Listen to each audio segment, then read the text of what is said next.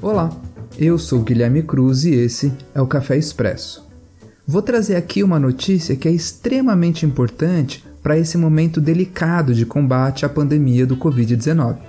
Nesse sábado, 27 de fevereiro, a ministra Rosa Weber expediu uma decisão liminar em que obriga o Ministério da Saúde a retomar o custeio de leitos de UTI para tratamento da Covid-19 em hospitais nos estados de São Paulo, Maranhão e Bahia o que é mais um capítulo nessa queda de braço entre estados e a federação na questão da pandemia. Isso porque, desde março do ano passado, quando se constatou a gravidade da situação, foram inúmeras vezes em que o Executivo Federal buscou se colocar contra as medidas de contenção ao coronavírus.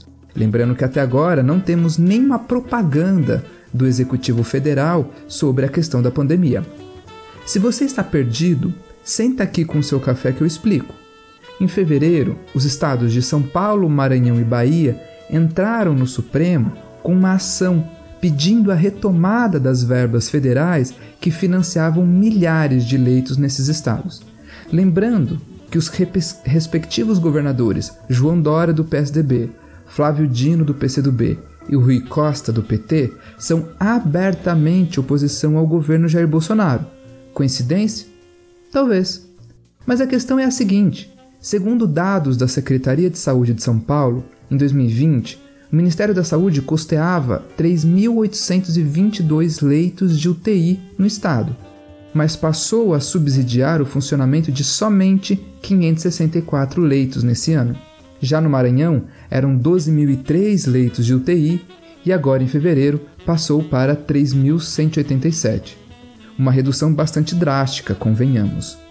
A ministra Rosa Weber escreveu em seu despacho que não é cientificamente defensável que o governo federal feche leitos no momento de alta nos casos da doença. Já vamos falar dos números daqui a pouquinho.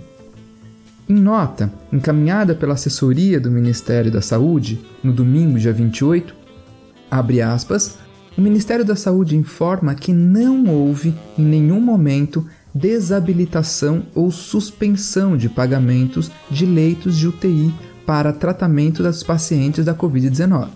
Os pagamentos têm sido feitos conforme demanda e credenciamento dos governos de estado. Fecha aspas. Ou seja, o Ministério diz que continua financiando os leitos e os estados afirmam que não. Sabendo da genialidade logística do ministro Pazuello, tem demonstrado, por exemplo, quando foi enviadas vacinas destinadas ao estado do Amazonas para o Amapá, é possível que os papéis sobre o financiamento dos leitos de UTI em estados estejam perdidos debaixo de alguma mesa. Vai saber. Na sequência da nota, o Ministério da Saúde afirma que a decisão da ministra é injusta e desnecessária, segundo palavras dessa nota. Será mesmo desnecessário esses leitos a mais, como diz o Ministério? Nos dados de hoje, dia 1 de março, quando estou gravando esse podcast, temos 10.051.256 casos confirmados da Covid-19 e, infelizmente, 254.942 mortes por essa doença. É mais do que a maioria das cidades do país tem de habitantes. Só que, para você ter uma noção do quão necessários são esses leitos extras, a taxa de ocupação de leitos de UTI para a Covid-19 é de mais de 80% em 17 estados, o que já pode ser classificado como um colapso do sistema de saúde. Segundo dados do próprio SUS, para que você tenha uma noção, as taxas de ocupação de alguns estados estão dessa forma.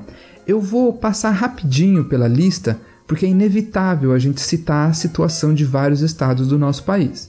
O Acre tem 97,2% dos seus leitos ocupados. O Amazonas tem 86, a Bahia 82, Ceará 95, Distrito Federal 94, Espírito Santo 72, Goiás tem 94% dos leitos ocupados, Maranhão 83, Mato Grosso 87, Mato Grosso do Sul também 87, Pará tem 79%, Paraná 94%, Pernambuco 90%, Rio Grande do Norte 89%, Rio Grande do Sul 94%, Rondônia 96% dos leitos ocupados, Roraima 80%, Santa Catarina 93%, São Paulo 71% e Tocantins 80% dos leitos ocupados. Agora me diga se não é mais do que necessário esses leitos. O Brasil está batendo os recordes de infecção, taxa de ocupação de leitos e número de média móvel dos mortos por Covid-19. Mesmo após um ano de pandemia, acreditem, já passou um ano. Em alerta da Fiocruz, entre os fatores que contribuíram para o agravamento da pandemia foram citados, aspas, desmobilização dos leitos extras dos hospitais de campanha, a ocupação de leitos por outros problemas de saúde que ficaram represados durante o avanço da epidemia de Covid-19, a maior circulação de pessoas, as dificuldades de identificação de casos e os seus contatos devido à baixa testagem, e o relaxamento dos cuidados de distanciamento social, uso de máscaras e higiene. Fecha aspas. Só para a gente trazer mais dados, o infectologista do Hospital Emílio Ribas, uma referência nesse assunto em São Paulo, Jamal Suleiman, afirma que o agravamento se deu pelas aglomerações nas festas de fim de ano e do carnaval. Agora a gente está vendo as consequências disso. E somou-se a isso a ausência de uma política central de controle da pandemia. Abre aspas para o Jamal Suleiman, o colapso é o desfecho que a gente previa desde o ano passado. Fecha aspas. Para piorar, na tradicional live de quinta-feira do presidente Bolsonaro, no dia 25 de fevereiro, ele chegou a afirmar, vejam que coisa, sem dizer as fontes, que havia pesquisas mostrando diversos problemas de saúde para crianças que usavam máscaras. As pesquisas que possivelmente o presidente se refere foram feitas por um grupo de pesquisa alemão, mas seus resultados foram desacreditados por uma metodologia de pesquisa cheia de falhas. Segundo o portal Made for Minds, os links estarão todos na descrição. A pesquisa, na verdade, foi uma enquete online, onde as pessoas podiam entrar e relatar suas experiências com as máscaras em crianças. No entanto, a enquete não fez uma triagem, não contou com uma validação dos relatos, nem mesmo é possível saber se os participantes são reais, porque para participar da enquete bastava clicar no link e escrever sobre suas supostas experiências. Em meio ao pior momento da pandemia, é bastante problemático fazer essa defesa contra o uso das máscaras como feita pelo presidente. E por isso que o Washington Post, o Instituto Dahlia na Alemanha e o Instituto Lovely na Austrália classificaram a gestão Bolsonaro como a pior do mundo no combate à pandemia.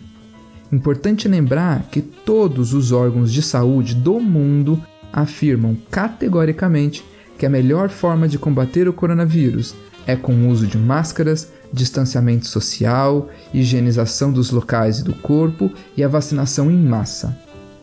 Bem, fico por aqui. Ouça o nosso outro podcast chamado Papo no Café. Nos sigam nas redes sociais, arroba Papo no Café para o Twitter, arroba podcast Papo no Café para o Instagram e aproveitem para ouvir os nossos podcasts na sua plataforma de áudio favorita. Deixo o meu abraço e valeu pela audiência.